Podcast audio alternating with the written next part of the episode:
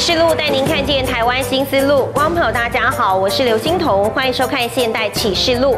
说到了千古奇股吕不韦的奇货可居，一直是中国历史上最令人不可思议的精准投资。他单单用千金资助被送到了赵国当质子的秦王孙嬴异人，没有想到竟然翻了千万倍，最终还得到了整个秦国。吕不韦不仅用金钱，他还将一位最爱的女人赵姬忍痛送给了嬴异人，但《史记》说赵姬当时已经有身孕，怀的也就是未来的秦王嬴政。这个记录也让三个人的关系情爱之间纠葛不清。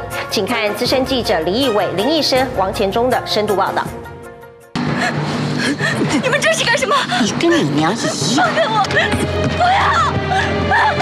不要！放开我！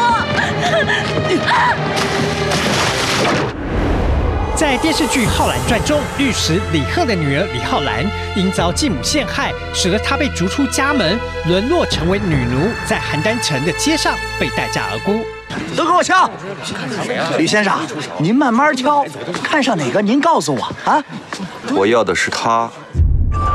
主人，他面容如此丑陋，怎么值两百斤啊？主人，如此骇人的伤疤竟是假的？瞒天过海。故意装作受伤的丑女，是希望没人买你。可惜啊，我吕不韦健美无数，又怎能逃得过我的眼睛呢？其实李浩然在历史上的原型就是早先商人吕不韦最爱的女人赵姬。吕不韦为了达成自己的理想，将她献给了人在赵国作为人质的秦王孙嬴异人，也就是后来改名为子楚的秦庄襄王。两人生下了秦始皇，赵姬就这样周旋在这两个男人之间，成了复杂的三角恋情。难道在你这儿，对我就没有一点公正吗？你放手！放手！放！为何要放手？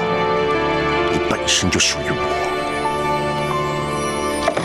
浩然，管人更。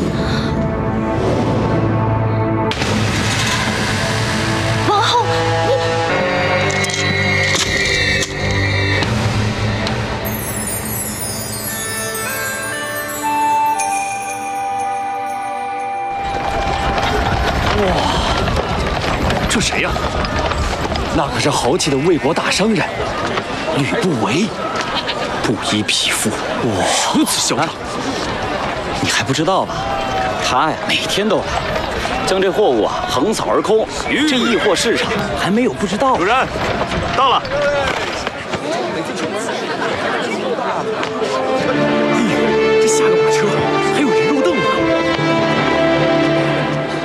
在赵国邯郸，年轻富商吕不韦，实际说他是杨迪大贾，靠着贱买贵卖经商致富。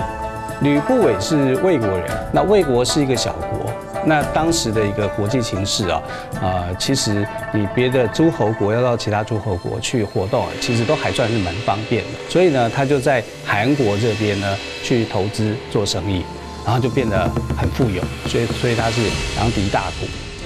但是在那个年代，商人虽然有财富，地位却是十分低下。所以年纪轻轻的富豪吕不韦，他想要去翻转他低下的社会阶级。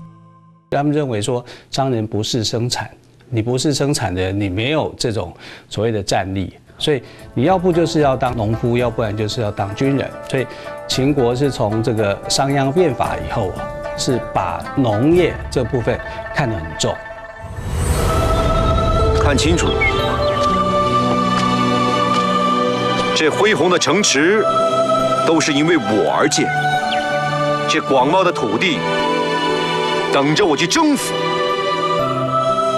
日月星辰、天下万物都是因为我而存在，他们只是我的陪衬。就因为那群蝼蚁想左右我的生命，哼，总有一天。我会把他们全部都踩在脚下。平日游走各国做买卖的吕不韦，这时来到赵国邯郸，在街上碰到被秦昭襄王送来当人质的落魄王孙嬴异人。我一见落魄王孙，捉襟见肘，穷途末路，吕兄又何必客气呢？安国君有二十几个儿子，唯独挑中王孙，可见你有过人之处。文弱书生，哪来什么过人之处啊？在这个落难王孙身上，任谁都看不出有什么价值，但唯独吕不韦独具慧眼。根据《战国策》记载，吕不韦见面完之后，高兴地跑回家，告诉父亲：“我当是什么人呢？一个落魄的质子吗？父亲，此乃奇货。什么奇货呀？一人不受宠爱，他归秦无望，邯郸路人皆知。”开始就问他父亲嘛，如果只是种田能够获利多少？那获利很少，只有十倍。那么如果做珠宝之营，他父亲说可以倍的利润。那么当然最有名的就是他说到，那如果我培植一个国君呢？那当然这个利益就无法预估了。所以也就是说，他当时对于政治是很有野心的。这一秦王孙，便是我手中珍惜的奇货，只等待价而沽。便可一飞冲天。但为何嬴异人怎会流落到赵国当人质呢？原来这是秦昭襄王的一场骗局。话说秦昭襄王二十八年，秦公楚需要稳住东线，所以约赵惠文王同父旻池会盟修好。昭襄王就从太子安国君生的二十几个子当中，选了一个倒霉鬼去当抵押品。他找上了不受安国君喜爱的夏妃生的儿子嬴异人。到赵国当质子，也可以说说是一名弃子，因为我们可以看到，当秦攻陷楚国之后，昭襄王竟然不管自己孙子死活，依旧派大军攻赵。自昭襄王三十四年到四十七年，这之间就有华阳、关津，直到坑杀四十万人的长平之战，大小战役不断。赵国几次拿出威胁王孙的性命，但秦王依旧是管他三七二十一，先打了再说。传令前线，即刻进军。诺。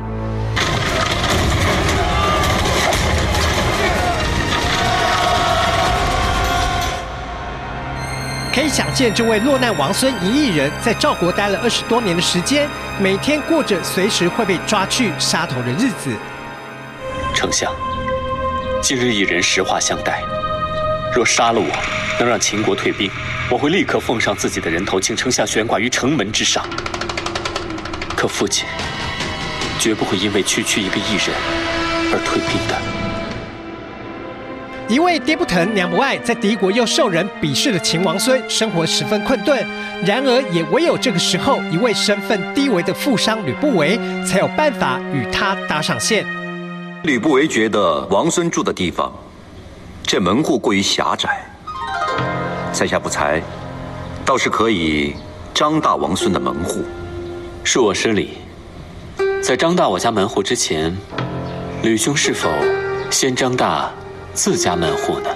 不韦，我相信他口才是非常好，他说中了这个异人的心里边的想法。那么吕不韦就是告诉他，我可以帮你光大门楣。那么意思就是说，你不会这样子一辈子就这样。落魄潦倒，就这样草草的过了一生。那么当然，异人会觉得你就不过是个商人嘛，你先光大你自个儿的门楣吧，你自己先想办法发达吧。那么吕不韦呢，就讲了一句关键，他的关键就是说，我如果要发扬光大，可能要靠你，也就是说，我们两个呢是祸福与共的。吕不韦分析了当前秦国的政局，此话一出，让异人大为吃惊。因为吕不韦对秦国宫廷之事竟然如此手忍，安国君的长子子熙惯例将会被立为太子，但他却和安国君最宠的华阳夫人素有嫌隙。华阳夫人是雄性女士。出身楚国宗室，他下嫁秦昭王次子安国君。安国君成为太子之后，也把自己的夫人立为正夫人，那封号华阳。那只不过此时的华阳夫人虽然备受宠爱，风光无限，但却有一个问题，就是没有子嗣。所以没有小孩的话，他就觉得说，那如果嬴异人变成华阳夫人的小孩。那他就有机会变成下一任的君主。昭襄王下来换安国君，安国君下来换嬴异人。他的打算是这样的：谋事在人，成事在天。像王孙这样的人，一定不会默默无闻死在这样的小囚室里。吕不韦说要帮助他回秦国，让这位落难王孙听得有些动心。但他落难于此，根本没有办法去改变事实。吕不韦拿出了五百金给异人，要他作为日常生活开销，结交宾客之用。吕不韦自己又另外拿了五百金，购买奇珍异宝，作为日后前去秦国讨好安国君跟华阳夫人。可见吕不韦势在必行。然后他就很高兴，就跟他说：假设他有机会。回去当君王的话，那秦国的天下就分一半给你，就共享之了。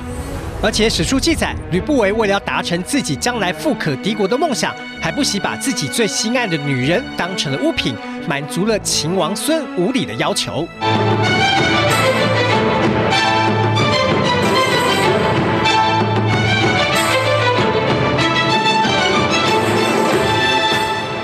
赵姬，我们从《史记》里面的记载来看哦，她就是这个赵国的一个豪门女子，出生于豪门的一个非常漂亮的女生。这个姬呢，一般解释是这个美丽的女子，那倒不是说就是歌姬，但她可能能歌善舞，因为那个时代可能就是风气使然，但可以知道说她就是一个豪门出身的一个贵族的女子。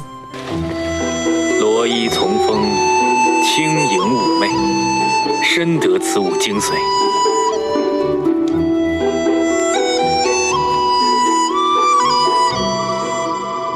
那么就是在一场家宴之中，家宴就只有两个人哦，就是吕不韦跟这个异人。那么在这个家宴的时候呢，赵姬就出来呢献舞，但是呢，这个异人呢，简直是在一种意乱情迷的情况下。当场就跟吕不韦呢要这个赵姬，那吕不韦呢，他当时还勃然大怒，可见吕不韦是蛮喜欢这个赵姬的。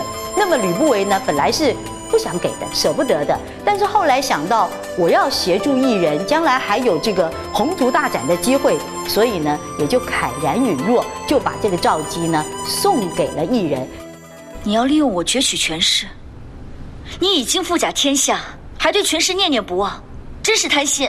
你别忘了，是我收留了你。既然你我同在一条船，你也要牢牢记住一件事：我不是你的仆婢，而是你的同路人。其实，在《浩然传》中，非常着重描写吕不韦与李浩然的爱情。他虽然深爱着浩然，但爱情并非其首选，因此不断强调与李浩然是合作关系，亲手把他献给未来的秦王嬴异人，导致三人处于一段错综复杂的关系中。吕不韦，你到底想干什么？我要赵国大乱，我要嬴异人归秦，我还要。让你当上秦国的王后，你要去哪儿？去找我的丈夫。史书记载，吕不韦要完成自己的买卖，带了五百金来到秦国咸阳。第一件事情就是想办法要去游说华阳夫人，毕竟她可是整起事件能否成功的最大关键。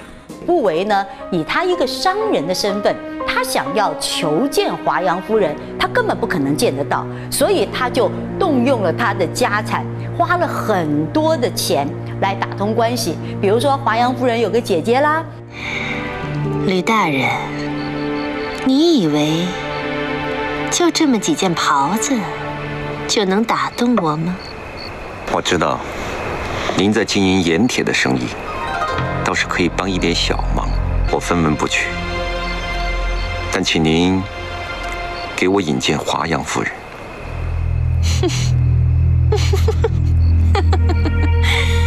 哎呀，小小商人自不量力，你以为就这点蝇头小利就能打动我的妹妹吗？吕不韦与您谈的是小生意，与华阳夫人谈的可是足以撼动天下的大生意。我想吕不韦呢，他除了用这些礼物啦、金钱来打动，另外他讲了一个关键的词。这个关键的话呢，不只是对华阳夫人很关键，甚至对华阳夫人的姐姐或者他的弟弟杨全军都很关键。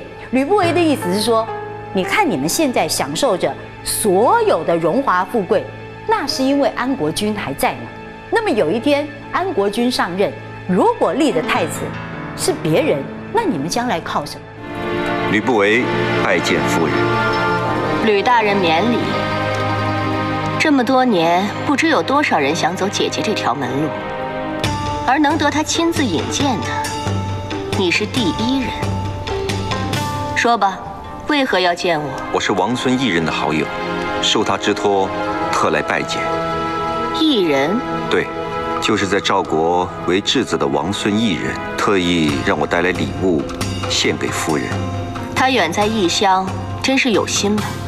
那见面以后，当然极力推荐的这种绩优股就是赢艺人，因为艺人呢，不过就是中间的小孩，然后他现在的声望也不错。但现在声望为什么不错呢？因为吕不韦出钱给他，他给了他五百金，哈，让他去运作，啊，他就变成说，哎，在这个国际间，当时的国际间是有声望的。那这些声望会回馈到秦国去，他会听得到。他说：“哦，这个人在赵国去当质子，当得那么辛苦，可是可是也当得那么用心。王孙虽然远在异乡，却把夫人当作天一般，日夜思念哭泣太子和夫人。”吕不韦，这异人并非夫人所生，又无养育之恩，日夜思弃，你说的也太夸张了吧？王孙日夜思念故国，但为质多年，无法孝敬父亲，全赖夫人照料，怎能不心怀感激呢？倒是很巧言善辩。好吧，算你说的有理。吕不韦看中这一点，找到机会对他说：“夫人呐、啊，你的得宠是因为年轻貌美。”等到哪天年老色衰，又没有个儿子时，日子可就不好过喽。王孙一人非常的贤明，为人又老实又可靠。要是把他认下来当儿子的话，肯定会对您非常孝顺。可以想见华阳夫人的感觉，有人都帮自己分析好了，哪会不听话呢？所以她找到机会就跟太子哭诉，那说：“哎呀，我以后可能年老色衰，现在希望有个儿子来奉养我。我要你同意我收一人为儿子，你将立他为嗣子。这这这这这这事儿太大了。你那二十多个儿子，我不知道什么货色。只有一人。”孝顺聪明，谦逊有礼，就立他。哎，行行行行，就立他，就立他。啊，空口无凭。那你让为夫拿出什么当凭据呢？就要你亲手刻下的这块玉符为证。那美人一哭呢，哪有不成功的？所以当时的老太子当场应允，还给他一个玉符作为凭证。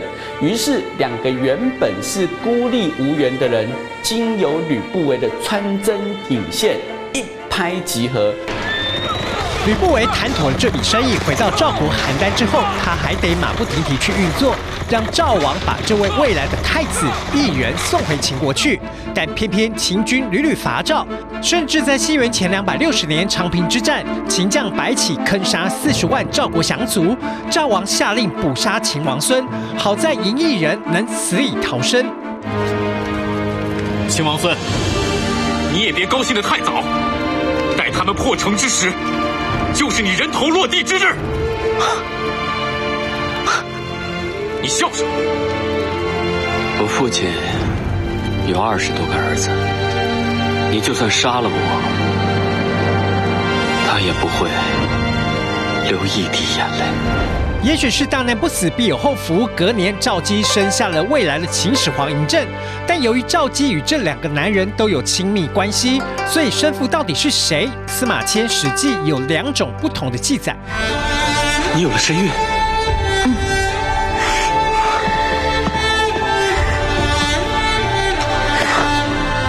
我要做父亲了，是不是？是啊。《秦始皇本纪》里面呢。直接讲，其实他就是庄襄王的孩子，没有提到说啊他是有孕之身。那到哪个章节里面出现呢？是在《史记》的《吕不韦列传》里面。他有一句话很关键，说“姬自匿有身”，就是说当时这个赵姬呢跟了异人的时候，她自己已经知道自个儿怀孕了，然后不讲。变成是一个秘密。那么这个孩子是谁的呢？那当然这个孩子就是吕不韦的了。但是呢，很奇怪的是，《史记》里边呢，比如说《吕不韦列传》，他等到这个赵姬呢怀孕要生这个嬴政的时候呢，他又说呢，他是至大姬而生。那么大姬而生是什么意思呢？就说他是足月的。那如果她早先她就已经怀孕，而且自个儿知道，如果她自匿有身。至少怀孕有两个月到三个月的时间，那么她又后来到大饥而生，那表示嬴政足足怀了有十二个月甚至十三个月的情况，这个是不可能的。所以这个司马迁在记录的时候，他本身就前后矛盾。秦始皇嬴政身父之谜，经过现代学者研究，应该是秦庄襄王嬴异人的几率大一些。司马迁会写说是吕不韦，可能是听了六国反秦的言论，才会写下如此的记录。然而说到这嬴政小的时候，真的很可怜。当他两岁时，秦昭襄王又派王和围攻赵国首都邯郸，赵孝成王这次真的要杀死嬴异人来泄愤。眼看命在旦夕，吕不韦拿出六百金贿赂守城官吏。带着一亿人要逃出赵国。异人，我和哲儿一直等着你。相聚终有时，又何必依依不舍？放心吧，事情办妥，会立刻遣人来接你。王孙，该走了。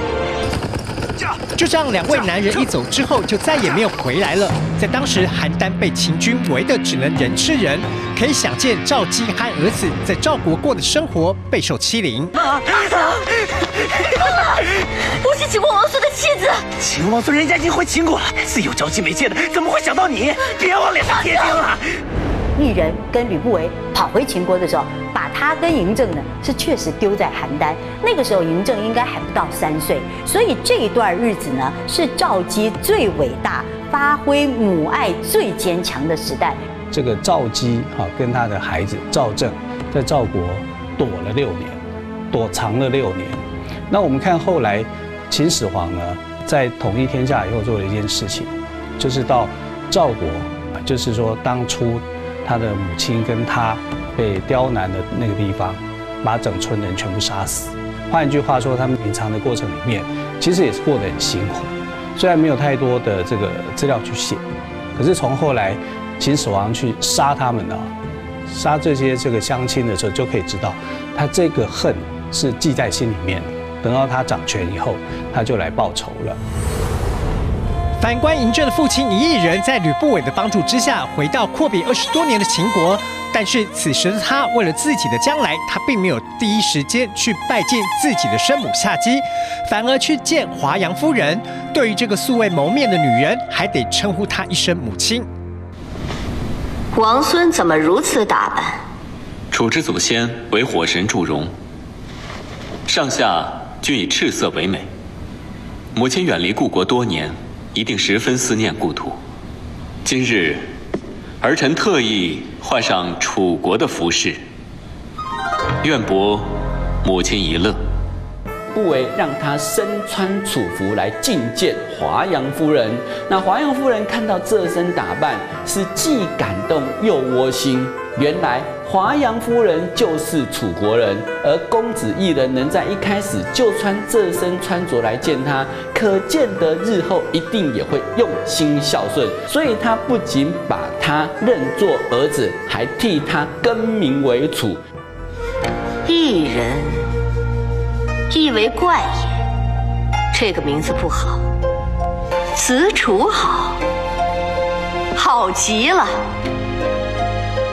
这样一来，全天下就都知道你是我华阳的儿子。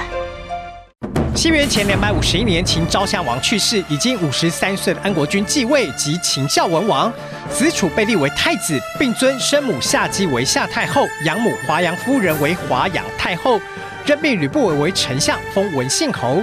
赵孝成王也主动派使者将赵姬母子送还给秦国交好。西元前二五一年，在位长达五十六年的秦昭襄王过世，安国君上任才三天就驾崩了，子楚从太子一跃成为了秦庄襄王，而且他也实现了诺言，依约让吕不韦当上了相国，权倾一时。另外，当年吕不韦的旧情人赵姬也因夫而贵，成了一国之后。但让人难以置信的是，后来赵姬竟然会和吕不韦旧情复燃吗？是因为爱？还是空虚寂寞呢？请看资深记者李一伟、林医生、王前忠的深度报道。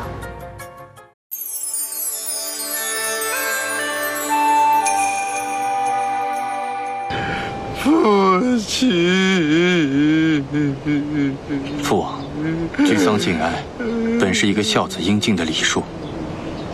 但您不只是一个孝子，更是一国之君。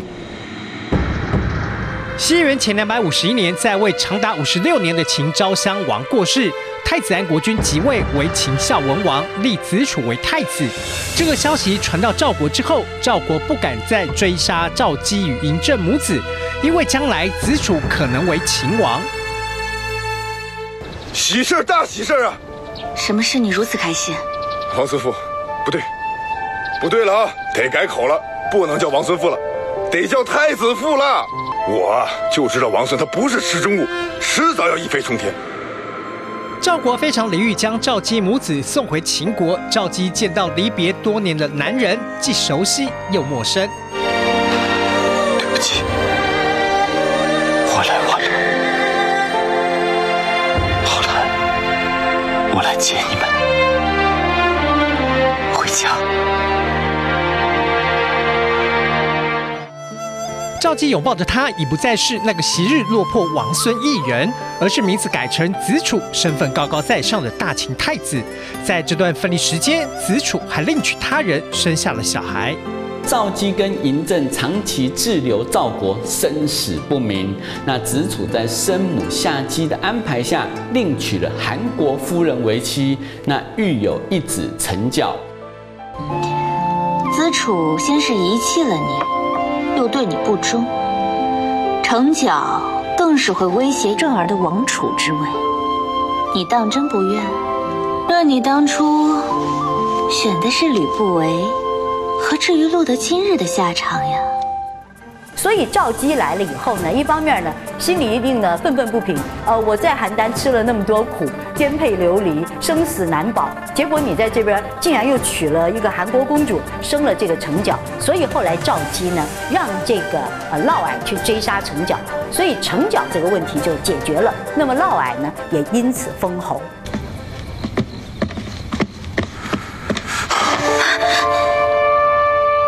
吕不韦。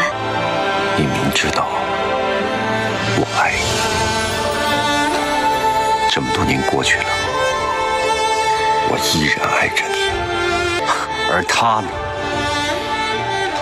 怀里却换了一个一个的美人，何尝想起过你？现在你要回到他的身边，这对我公平吗？你，我，嬴子楚。我们都不是为了爱情活着。他要继任秦王，你要权倾六国，而我，刚刚范雅问我，想不想做大秦王后？我现在告诉你，为什么不呢？就像《浩然传》所演，赵姬此刻的内心，爱情不再是她的首选。毕竟那段颠沛流离、离死亡那么贴近的日子，让她深深体会，要是能够当上王后，享受荣华富贵，对她来说，也许是一种补偿。她也终于理解子楚与吕不韦为何积极追求权力。我俩是上天注定的一对。今天我吕不韦再次起誓，早晚有一天。要你重新回到我的怀抱。然而变化总是来得让人措手不及。安国君才上任三天就驾崩了。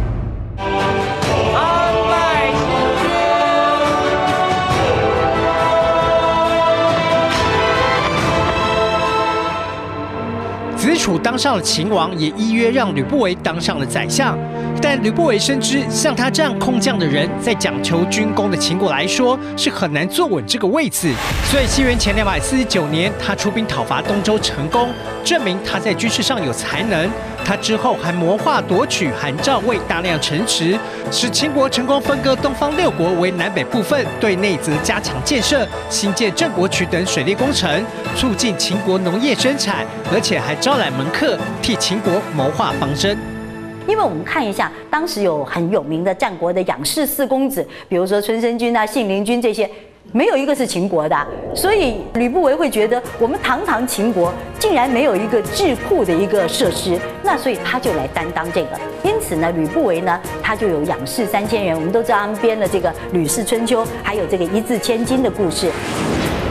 吕不韦在秦国可以说是秦王之下就是他，但看到昔日恋人赵姬归秦之后得不到丈夫的专宠，这旧日恋情似乎即将复燃。我就看中一人，非他不可。哼，吕不韦，你又是哪儿来的自信？我非你不可。虽然正史上没有记载两人是否早在子楚在世时就暗通款曲，但其实秦庄襄王死后，他们两人的确是干柴烈火烧在一块。话说，这悲情庄襄王只做了三年的王位，年纪轻轻三十四岁就驾崩。皇上轰啊！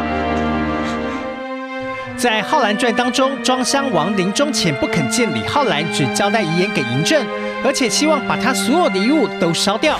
李浩然果然非常的愤怒，把子楚遗物全烧。母亲。到底要干什么？父皇去世的时候，你一滴眼泪都没落下，已经引得咸阳宫内议论纷纷。如今又要焚烧他赐予你的珍玩，难道你要让全天下人都议论你吗？李浩然会这么做，其实他的内心是痛苦的。他知道子楚爱的是大秦江山，而不是他，这点跟正史上的赵姬很像。其实我们看他这一生啊，他一开始的时候是吕不韦的一个歌妓，那么当做一个政治筹码送给了这个异人。那么异人呢，呃，当然很喜欢他，因为他漂亮嘛，又善歌舞。那么异人呢，也不过就是把他当成一个传宗接代的工具。公元前二四七年，秦庄襄王薨，其在位期间大赦罪人，修先王功臣。失德后骨肉而不惠于民，灭周伐韩，秦界至大梁，至三川郡，收上郡以东，设太原、上党郡。三年间，大秦不断东进，欲并吞天下。及王薨，太子正继位，是为秦始皇帝。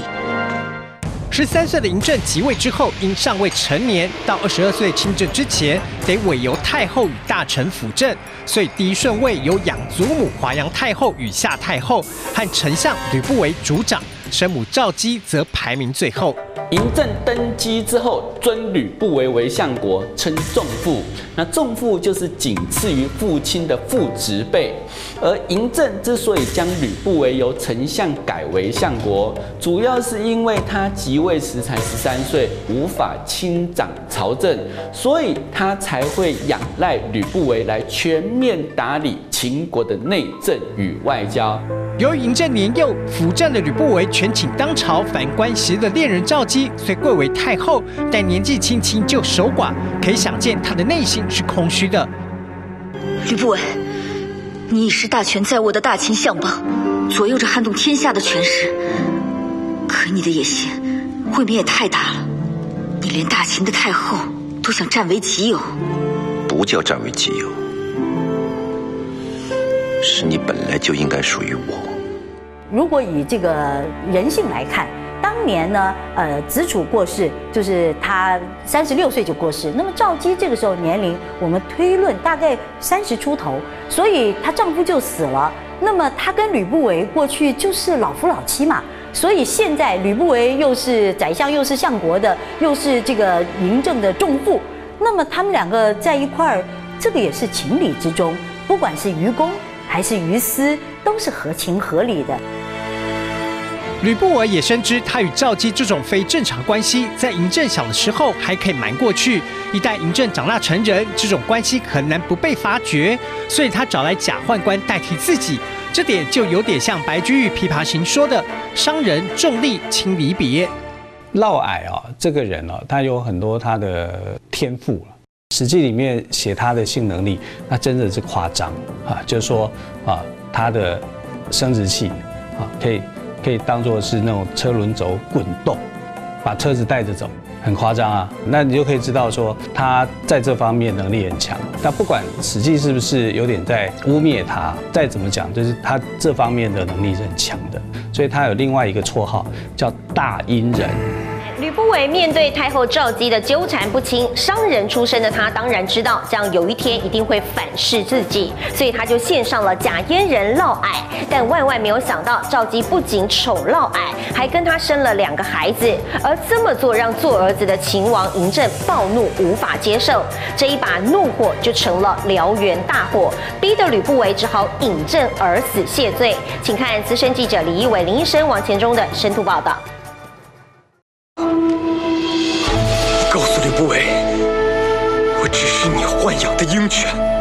是你平衡着大秦朝堂的工具。老白，让他说。我拼命的往上爬，想讨你的欢心，想变成你的骄傲。就算是鹰犬，我也要上战场。为了杀成角，我身中两箭，差点死在赵国。为了压制吕不韦，多次遭刺客暗索，在鬼门关边徘徊。你有没有说过一句？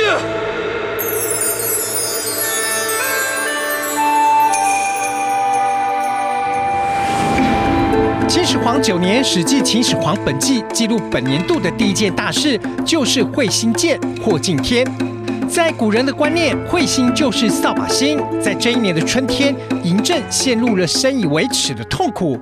原来，在咸阳宫大摆宴席庆祝祖太后华阳夫人七十三岁寿辰，酒热耳酣之时，长信侯嫪毐说了大逆不道的话。嫪毐有罪之后，还亲口说，说什么？他说自己是秦王假父，有权废掉王上，另立新君。嫪毐他跟赵姬生了两个孩子，所以他有一次就得意忘形的跟人家讲说，这秦王政呢还得叫我叫假父，就是干爸爸，意思就是我是他的父亲。而这种话传出去就很难听了，果然被传出去以后，那怎么办？秦王政一定有这个杀心在。为什么？为什么？这是背叛，他背叛了寡人。皇上，滚！嬴政听得非常的暴怒，但只能先按耐住，因为他从小就一直被怀疑到底是谁所生。咸阳城里到处都是流言，说你是吕不韦的姬妾，政儿更是他的亲生儿子。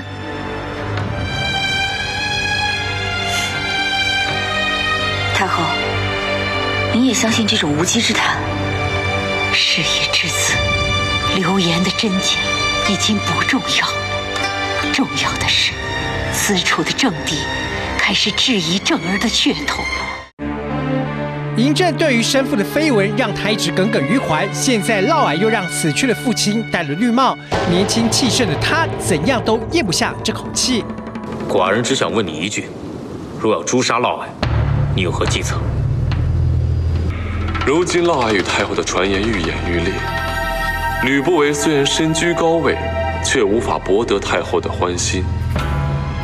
以他专横跋扈的性格，自己得不到的，又怎会让别人得到呢？嫪毐死期将至。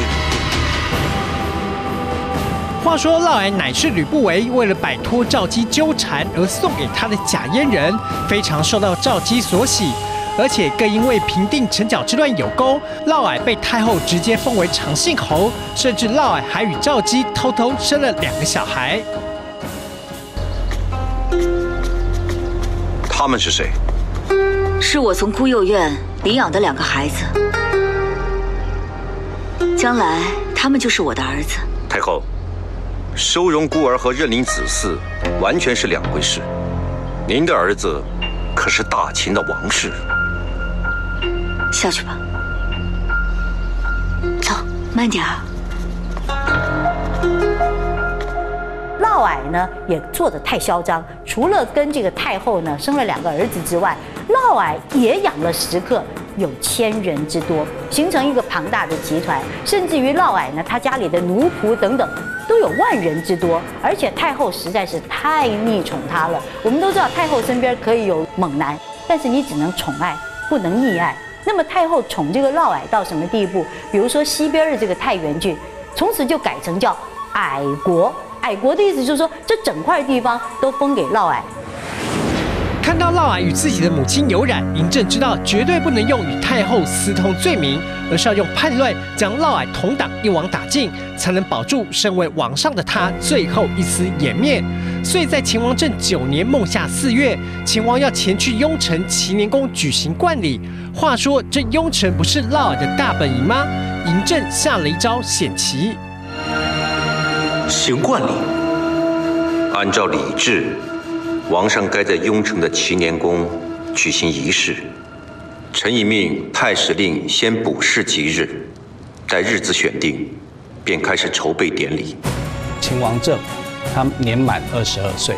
那在秦国的这个呃相关规定里面，你二十二岁代表你成年了。哈，你要接受成年的冠礼，那个冠礼是在这个秦王的这个雍城这边去举办。那为什么在雍城，就现在的宝鸡这边去举办呢？因为秦国的这些先君都在这里，就是说你的祖营啊、祖坟啊，什么都在这里。冠礼后，文武官员随王上返回咸阳，只要嫪毐离开雍城，便是下手的最好时机。臣。会将嫪毐的人头献于王上。仲父，父王说的果然没错。仲父对寡人，对大秦，可谓一片忠诚。寡人这就将一切都托付于仲父。大王必胜！大王必胜！大王必胜！大王必胜！所以当时嫪毐担心嬴政亲政之后会对自己下手。所以他先下手为强，假借秦王玉玺跟王太后玉玺来调动军队，准备攻打嬴政。只是时机不密，被嬴政得到情报，所以嬴政及时命令相国吕不韦调动军队攻打嫪毐。那双方大军在咸阳城大战。奉秦王诏令，长信侯嫪毐作乱犯上，就地格杀。不好，是魏辽，撤！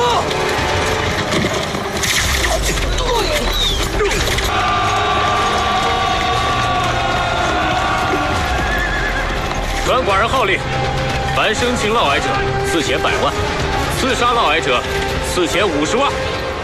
嬴政镇压了嫪毐之乱后，对为首的二十多位叛乱分子都处以车裂枭首之刑，还夷三族。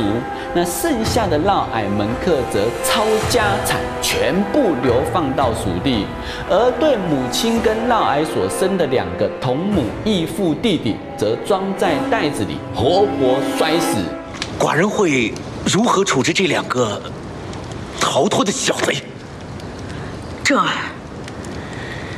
这不过是两个无辜的稚子，你不应该伤害他们。就地屠杀！皇上，听不见寡人的号令吗？住手！这么小的两个孩子你都不放过，你是不是疯了？而嬴政对于母亲不忠生父的行为，让他非常的介意。将太后囚于扶阳宫，非寡人令，有事不得出。皇上，这样对待自己的生身母亲，实属大逆不道。一旦传扬出去，天下人会怎么看待你？谁敢为太后求情，一律斩首，断其四肢，齎于血校。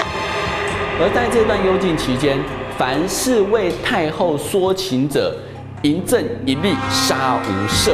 由此可以看得出，嬴政对自己的母亲是有多么的痛恨。自太后被囚以来，已经有二十七名官员因求情而受罚。你要做第二十八个吗？在下听闻，天上有二十八星宿，今日在下就要凑足此数。直到一位叫做毛焦的人冒死进谏，说是如此对待自己的母亲，将会使各国诸侯离心离德，不利秦国霸业。那嬴政这才赢回自己的母亲。对吕不韦呢，就是虽然你也平叛了，可是再怎么样也跟你有关联，因为嫪毐是他引进的，那你引进这个人去亲近。这个赵姬，所以就处分他，就不让他当丞相了啊，就让他回老家，回他的这个丰邑这个地方，他在河南洛阳这个地方嘛，啊，就让他那边去休息。主人，我们马上便要离开咸阳城了，您真的不再回头看一眼了？王上，吕不韦曾经的门人，咸阳的百姓听闻他要离开，全都自发的前来送行。他对大秦有什么功劳？怎可享有如此国士待遇？王上，心慈手软，小心纵虎归山。哪知道说去河南拜见吕不韦的诸侯宾客使者是络绎不绝啊，俨然有小朝廷的局势。那这叫嬴政孰可忍孰不可忍，所以后来嬴政写了封信送给吕不韦，里头是这么说的：说你于大秦有何功劳？封你河南十万户还不够，你跟大秦又有多亲密，竟敢自称重父？把你跟你的家族全部都给我搬到蜀地去。那吕不韦看完了这封信之后，深知嬴政性格是绝对不会轻易放过他们的。他也知道说自己只要不死，终究是会牵连家族，所以他后来决定走上绝路，喝毒酒自尽。吕不韦用单单千金投资秦王孙嬴异人，不仅帮助他归国成为了秦王，也让自己在秦为相十三年，名留千史。感谢您今天的收看，也欢迎观众上现代启示录的 YouTube 订阅跟分享。我是刘欣彤，我们下次再会。